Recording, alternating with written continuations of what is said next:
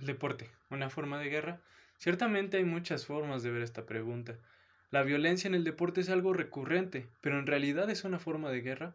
En este pequeño video les explicaré un poco sobre lo que he investigado acerca de este tema y mi opinión personal.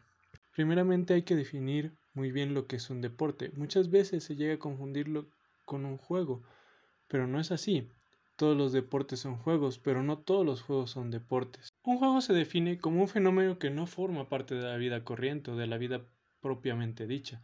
Se trata más bien de una actividad voluntaria que se desarrolla al margen de la esfera del trabajo y de la vida ordinaria. Es así una actividad de tiempo de recreo y para recreo. El juego comprende cosas como los juegos de mesa, el fútbol, los juegos de palabras, los juegos infantiles. Hay infinidad de juegos, pero ¿qué es común entre todos ellos? La respuesta no es nada fácil, pues aunque podemos encontrar ciertas similitudes entre estos juegos, es improbable que una propiedad común los caracterice a todos ellos. No todos son divertidos, no hay en todos vencedores y perdedores, no hay en todos competencia. Continuando con la parte de deporte, este es muy similar a los juegos, simplemente que tiene tres rasgos que lo caracterizan y lo diferencian de este. Uno es que es un juego de habilidad y en concreto es una habilidad física. Generalmente los deportes tienden a tirar más hacia ese lado de la habilidad física, aunque hay sus excepciones. El segundo es que es una actividad que recibe un amplio seguimiento por los participantes. Y el tercero es que es una actividad que ha logrado un cierto nivel de estabilidad institucional, o sea que hay una institución que regula sus reglas.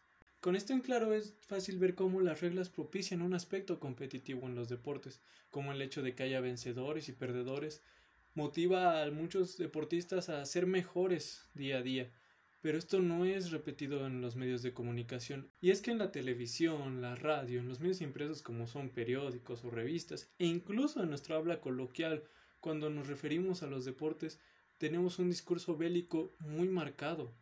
Tomando como ejemplo el fútbol, lo cual es casi imposible de evitar cuando se habla sobre deportes, ya que es el fenómeno más grande. ¿Alguna vez has escuchado cómo se habla en los medios de comunicación acerca de este deporte? tiró un balazo, tiró un zambombazo, tiró un cañonazo, un escopetazo, un fogonazo, un misil. Empiezas a notar la connotación que hay en esto. Y no es solo eso, artillería, escuadra, estrategia, tácticas, habla del fútbol como una guerra. Y es que no es tan diferente. En realidad una guerra es definida como una lucha, una disputa continuada entre personas que puede dar lugar a actos de violencia.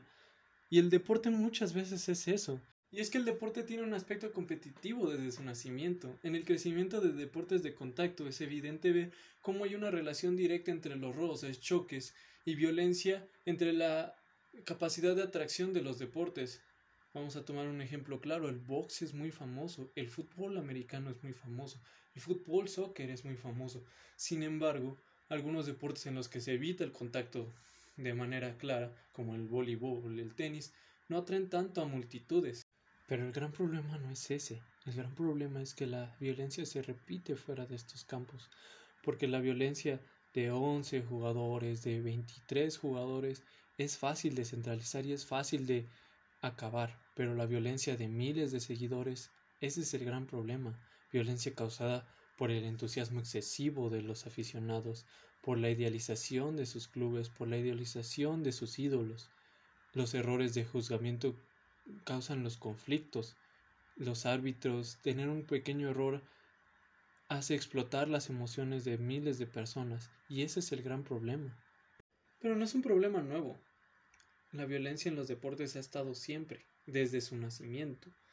Y aunque hay muchas medidas que los gobiernos, las ligas, los deportistas mismos han tomado para evitar estas situaciones donde incluso hay personas que pierden la vida, no parece que la violencia vaya a acabar. Y es que el deporte sí, sí es una forma de guerra, pero esto debería quedarse dentro de la cancha, no repetirse fuera de ella, y esto es lo que tiene que acabar. Y bueno, eso es todo. Espero te haya gustado el video. Mi nombre es Carlos Alberto y muchas gracias.